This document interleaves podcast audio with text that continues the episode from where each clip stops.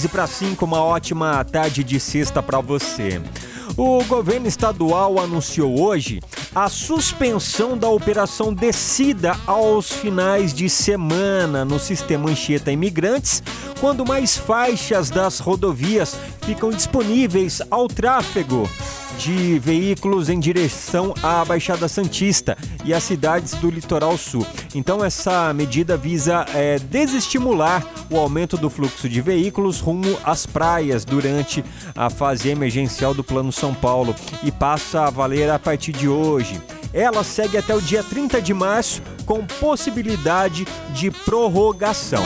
A sua revista diária. Revista Nativa.